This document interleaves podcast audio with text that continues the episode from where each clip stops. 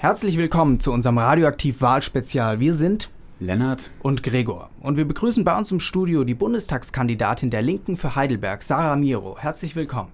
Vielen Dank für die Einladung. Wir werden heute versuchen, so viele Themen mit, mit, Ihnen wie möglich zu besprechen, um herauszufinden, wofür Sie stehen und warum Heidelbergerinnen und Heidelberger Sie wählen sollen. Deswegen fangen wir direkt an. Frau Miro, warum braucht Heidelberg Sie im Bundestag?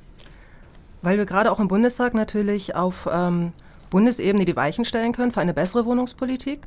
Ich glaube, gerade in Heidelberg brauchen wir dringend bezahlbaren Wohnraum und dafür setze ich mich auch als Stadträtin hier in Heidelberg ein. Gibt es ein ganz konkretes Herzensprojekt darüber hinaus, was Sie noch haben? Das Herzensprojekt ist natürlich für mich soziale Gerechtigkeit. Wir haben in Deutschland die Situation, dass immer mehr Menschen armutsgefährdet sind. Jedes fünfte Kind ist inzwischen armutsgefährdet und gleichzeitig konzentriert sich der Reichtum in immer weniger Händen. Wir haben inzwischen über eine Million Einkommensmillionäre und da wollen wir ansetzen, mit einer gerechten Steuerpolitik ähm, soziale Gerechtigkeit herstellen, in die soziale Infrastruktur zu investieren, damit alle Menschen Chancen und Teilhabe in dieser Gesellschaft haben. Mhm. Also da gehört auch die Vermögenssteuer dazu, die die Linke fordert. Ähm, ist es aber nicht so, dass wenn wir, wenn man eine Vermögenssteuer einführt, dass dann die Gefahr besteht, dass das ganze Kapital ins Ausland abzieht und am Ende überhaupt nichts mehr hier ist in Deutschland? Das denke ich nicht. Es gab ja bereits von einigen Millionären auch eine Eigeninitiative, die gesagt haben, wir sehen, dass die soziale Infrastruktur in Deutschland dringend sanierungsbedürftig ist. Wir würden sogar gerne mehr Steuern zahlen. Da hat die Regierung dann gesagt, so nö, machen wir nicht. Und ähm, ich denke, dass es eine breite Akzeptanz dann auch gäbe. Weil es ist ja auch gar nicht so hoch gefasst. Wir, wir fordern mit einer Vermögen, äh, mit einer Millionärsteuer, dass ab der zweiten Million 5% Steuern gezahlt werden. Wobei selbstgenutztes Wohneigentum herausfällt. Und das alleine würde schon 80 Milliarden Euro bringen. Außerdem, es gibt ja auch Beispiele, die Vereinigten Staaten haben zum Beispiel die Steuerpflicht an die Staatsbürgerschaft gekoppelt. Das kann man auch in Deutschland machen. Mhm. Ähm, also die Vermögenden sollen stärker zur Verantwortung gezogen werden, ähm, damit die, die, Geringverdiener und die Arbeitslosen ähm, mehr Unterstützung erfahren sollen. Haben Sie nicht auch das Bedürfnis, die dann äh, an eine gewisse Verantwortung zu binden in Form eines, einer, Sankt einer Sanktionsmöglichkeit ähm, für Leute, die den Hartz-IV-Satz missbrauchen? Ich glaube, das sind zwei Paar Schuhe. Auf der einen Seite brauchen wir dringend äh, mehr Steuereinnahmen, um zu investieren. Allein bei den Schulen haben wir einen Investitionsstau von 34 Milliarden Euro. Bei den Krankenhäusern sieht es ähnlich aus. Das ist die eine Seite der Geschichte. Die andere Seite ist natürlich ähm, Hartz IV und die Hartz IV-Sanktionen. Und Hartz IV als Teilbestand des, äh, der Agenda 2010 wurde ja ins Leben gerufen, weil man gesagt hat, wenn wir die Lohnkosten senken, wenn die Unternehmen weniger zahlen müssen für Gehälter, dann würden das Geld automatisch in die Realwirtschaft zurückinvestiert und die Wirtschaft würde wachsen. Aber jetzt, über zehn Jahre später, sehen wir, dass die Investitionsquote selber gleich geblieben ist. Was aber unterm Strich geblieben ist, ist ein unglaublich großer Niedriglohnsektor in Deutschland. Wir haben inzwischen ein Viertel aller Arbeitnehmerinnen und Arbeitnehmer, die prekär beschäftigt sind. Und wir haben 1,2 Millionen Menschen, die so wenig verdienen, dass wir mit Hartz IV sogar noch aufstocken. Und für diese Menschen werden wir auch, wenn sie in Rente gehen, aufstocken müssen auf die Grundsicherung. Im Endeffekt, durch dieses Sanktionsregime, das es den Unternehmen ermöglicht hat, die Löhne immer weiter runterzusenken, finanzieren wir der Wirtschaft ihre Niedriglöhne doppelt. Durchs Aufstocken und durchs Aufstocken der Grundsicherung. Und da sage ich, gerade wenn man sieht, dass gar nicht mehr investiert wurde in die Realwirtschaft, das geht nicht. Da brauchen wir einen klaren Mindestlohn. Wir sagen 12 Euro. Das ist nämlich genau das, was man auch verdienen muss, 45 Jahre ununterbrochen, um am Ende eine Rente über Grundsicherungsniveau überhaupt zu bekommen. Mhm. Das ist ja eine Position, die sich sehr von der SPD unterscheidet. Ähm, die SPD ist da, hat da moderatere Pläne oder nicht ganz so extreme Pläne. Ähm, beim Parteitag hat sich die Linke ähm, sehr uneinig darüber gezeigt, ob sie nun Regierungsverantwortung übernehmen möchte. Da frage ich mich, schade das nicht der Partei mehr, als dass es nützt.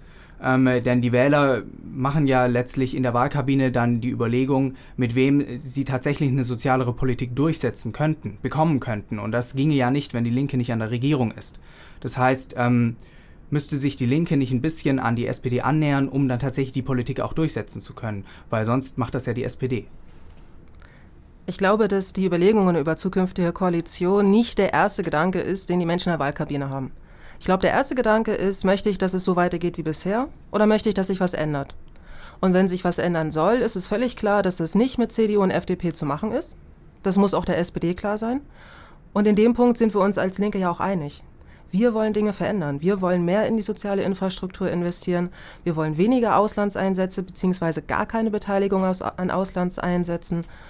Und ähm, eine SPD und eine grüne Partei, die sagen, okay, in diesen Grundzügen keine Privatisierung, keine, kein Abbau sozialer Leistungen und keine Auslandseinsätze. Das sind ja die drei strikten Haltelinien. Und eine SPD, die das alles selber auch mal gefordert hat, und eine Grüne, die das im Prinzip ja auch irgendwo fordert oder mal gefordert hat, wenn die sagen, das sind für uns Kernlinien, mit denen können wir arbeiten, dann ist auch die Partei Die Linke natürlich äh, nicht die Partei, die sagt, nee, dann wollen wir es doch nicht. Wir wollen konkrete Veränderungen, wir brauchen aber natürlich einen gesellschaftlichen Rückhalt und SPD und Grüne, die das mit uns umsetzen möchten. Das ist doch die Frage. Sind die Parteien bereit, mit uns in diese Gespräche zu gehen, auf der Grundlage? Ja, kommen wir mal vom Nationalen zum Internationalen. Ähm, das Thema Freihandel ähm, hat die Diskussion in den letzten Jahren massiv bestimmt und die Linke hat sich ganz klar positioniert äh, gegen solche Freihandelsabkommen wie CETA, wie TTIP, ähm, mit dem Argument äh, fairer Handel statt freier Handel. ist das nicht genau dasselbe, was Donald Trump auch die ganze Zeit sagt? Ich glaube, es gibt einen großen Unterschied zwischen uns und Donald Trump. Also es gibt mehrere Unterschiede, aber in dem speziellen Fall ähm, sagen wir, so wie TTIP und CETA konstruiert sind, nützt es eigentlich nur den Großunternehmen. Weil die wirklichen großen Unternehmen, die Multinational Corporations, die sind ja überhaupt logistisch in der Lage, ähm, die Aufträge anzunehmen, wenn sie dann frei ausgeschrieben werden würden. Wir sehen zum Beispiel auch, dass Verbraucher-, Sozial- und Umweltstandards nach unten gesenkt werden, weil es wird immer eine Anpassung nach unten geben. Wir sehen auch, dass Pri Privatisierungen nicht mehr zurückgenommen werden können. Und wir sehen, dass es möglich ist für Unternehmen, Staaten zu verklagen, was wieder eine unglaubliche Umverteilung öffentlicher Gelder hin zu privat bedeuten würde. Und deswegen sagen wir, das ist nicht der Handel, den wir möchten. Wir möchten eine gerechte Weltwirtschaftsordnung. Und es hat ja auch schon einen Sinn, warum USA und die ähm, EU als große Wirtschaftsblöcke das durchdrücken möchten. Sie möchten dadurch Druck auf den globalen Süden ausüben, die ihre Wirtschaften ja schützen müssen. Das ist ja auch genau das Problem, was wir in der EU haben. Deutschland betreibt eine enorm aggressive Exportpolitik angekurbelt durch unseren Niedriglohnsektor. Und wir überschwemmen sogar die afrikanischen Märkte mit unserem Milchpulver zum Beispiel. Solche Freihandelsabkommen dienen dazu, dass andere Märkte sich nicht vor unserer aggressiven Exportpolitik schützen können, um die Zwang zu öffnen. Und da sagen wir nein, das ist nicht im Sinne eines gerechten Handels, so stellen wir uns die Welt nicht vor. Und was heißt dann fairer Handel? Ist das Protektionismus? Also jedes Land kann beliebig bestimmen, was reinkommt, was rauskommt? Oder was ist die Idee dahinter? Das ist noch nicht mir so ganz klar. Fairer Handel bedeutet natürlich auch, dass Wirtschaften in der Lage sein müssen, sich selbst zu schützen vor Außeneinwirkung. Das stimmt schon. Ähm, diese Zwangsöffnung durch solche Handelsabkommen, profit, davon profitieren ja in der Regel die westlichen Industriestaaten, die aufgrund ihrer Infrastruktur einfach ganz anders auch produzieren und handeln können. Und fairer Handel bedeutet natürlich auch, dass wir faire Preise zahlen, zum Beispiel für die, Grund, für die Rohstoffe und für die Grundstoffe. Afrika ist der reichste Kontinent der Welt, theoretisch, von den Rohstoffen her. In der Praxis sieht das ganz anders aus und da wollen wir ran. Mhm. Mhm. Sie, Entschuldigung. Sie haben das Thema EU schon angesprochen vorhin. Ähm, Sie fordern in Ihrem Programm einen, äh, Zitat, Neustart der EU mit neuen Verträgen, neuen Strukturen und neuen Hoffnungen. Ähm, sind Sie jetzt gegen die EU in, im, im jetzigen Sinne oder generell? Wie, wie ist Ihre Haltung zur Europäischen Union? Die Linke ist eine internationalistische Partei. Wir sind für den europäischen Gedanken und wir sind auch für den Zusammenschluss natürlich innerhalb von Europa. Wir kritisieren aber auch die EU und insbesondere auch die EU-Kommission, weil wir sagen, ähm, es gibt da starke Benachteiligungsverfahren, es gibt ein Demokratiedefizit. Wir kritisieren zum Beispiel, wie Griechenland in der Krise auch behandelt wurde. Diese Austeritätspolitik, die nützt ja nichts. Die nützt ja nichts, um eine Wirtschaft aufzubauen. Da sind Milliarden an Hilfskrediten geflossen, die gleich wieder zurück an deutsche und französische Banken geflossen sind. Nur ein Bruchteil davon ist bei den Leuten angekommen. Und da sagen wir, gegen diese neoliberale Politik, dagegen wenden wir uns. Wir wenden uns aber nicht gegen Europa und die EU in dem Sinne. Wir möchten die EU neu begründen, von unten als Demokratiebewegung. Und das sehen wir auch. In vielen Ländern finden sich gerade junge Menschen zusammen und sagen genau das. EU ja, aber bitte demokratisch, sozial. Eine Währungsunion allein reicht nicht. Wir brauchen auch gleiche Steuer- und Sozialregularien. Ähm, und mhm. das ist auch der Punkt, wo man ansetzen muss. Wir wollen die EU eigentlich retten, indem wir sie demokratisieren und sie nicht zu einem neoliberalen Projekt verkommen lassen, in Anführungsstrichen, wo die Wirtschaft also die wirtschaftlich mächtigen Staaten ihre Politik durchdrücken. Und das ist genau das, was hinter der Forderung steht, Europa auf ein Kerneuropa zu beschränken. Mhm. Das heißt eher so in Richtung europäischen Zentralstaat gehen mit mehr Kompetenzen, auch Steuerkompetenzen und ähm, auch europäischen Wahlen. Genau, wir wollen mehr Kompetenzen in dem Sinne, dass wir einheitliche Standards bekommen. Wir sprechen uns auch für einen ähm, EU-weiten Mindestlohn zum Beispiel aus und für EU-weite einheitliche Sozialstandards. Wir haben in einigen Ländern 40 bis 60 Prozent Jugendarbeitslosigkeit. Man spricht schon von einer verlorenen Generation, da müssen wir doch ran. Wir müssen einen Wachstumsimpuls senden in die EU. Wir wollen ein massives Investitionsprogramm für die EU, damit eben nicht einige wirtschaftlich starke Länder voranschreiten und der Rest guckt, wo es bleibt. Genau das ist ja der Plan, der gerade vorgestellt wird mit Kerneuropa. Und ich muss mich dann natürlich auch fragen, was bedeutet wirtschaftliche Stärke? In Deutschland haben wir auf den Export gesetzt, durch einen Niedriglohnsektor, worunter die Menschen ja hier leiden. Die haben eine unglaubliche Ausweitung prekärer Beschäftigungsverhältnisse, schaffen es aber dadurch billig zu produzieren und nach aus mit unseren Produkten den Markt zu überfluten. Das ist nicht das Europa, das wir möchten. Kommen wir zu einem anderen Thema, das ähm, auf dem Parteitag für äh, Furore gesorgt hat, ähm, für großes Aufsehen besser gesagt. Äh, und zwar ähm, kritisiert die Linke in ihrem Programm relativ, relativ ausführlich ähm, Menschenrechtsverletzungen von Seiten Amerikas oder von den USA besser gesagt. Ähm, allerdings taucht da nichts dazu auf dergleichen, äh, was China oder Russland betrifft. Sind äh, Menschenrechte nur in manchen Ländern wichtig oder wie steht die Linke dazu? Nein, Menschenrechte sind universell. Und Menschenrechte sind in jedem Land wichtig. Und wir kritisieren natürlich auch die Menschenrechtsverletzungen in Russland und in China. Speziell bei diesem Antrag muss man dazu aber sagen, gab es einfach äh, insofern ein Problem, als dass man Russland und China, also der ursprüngliche Antrag sollte ja Menschenrechtsverletzungen in, Krieg, in, in, in Ländern mit Krieg kritisieren. Mhm. Und ähm, da sollte dann Russland und China mit eingefügt werden, aber in der Auflistung hat es einfach keinen Sinn gemacht. Das heißt aber nicht, dass wir die Menschenrechtsverletzungen dort nicht kritisieren würden.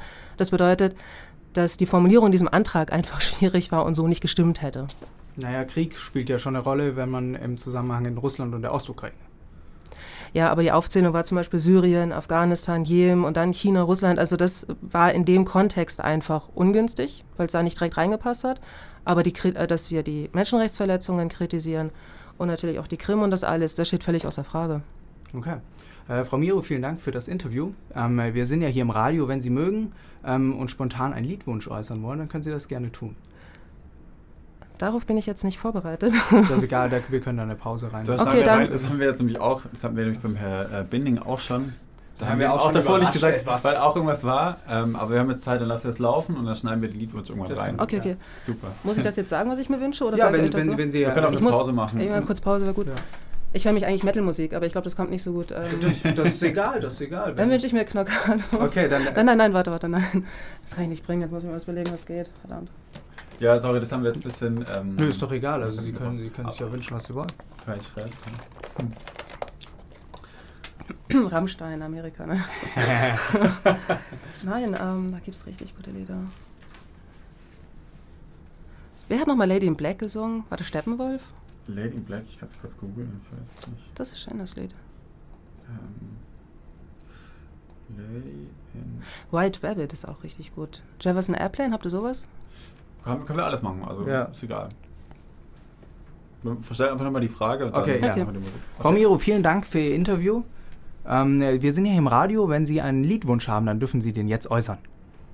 Dann wünsche ich mir ganz spontan White Rabbit von Jefferson Airplane. Vielen Dank, das machen wir so. Vielen Dank.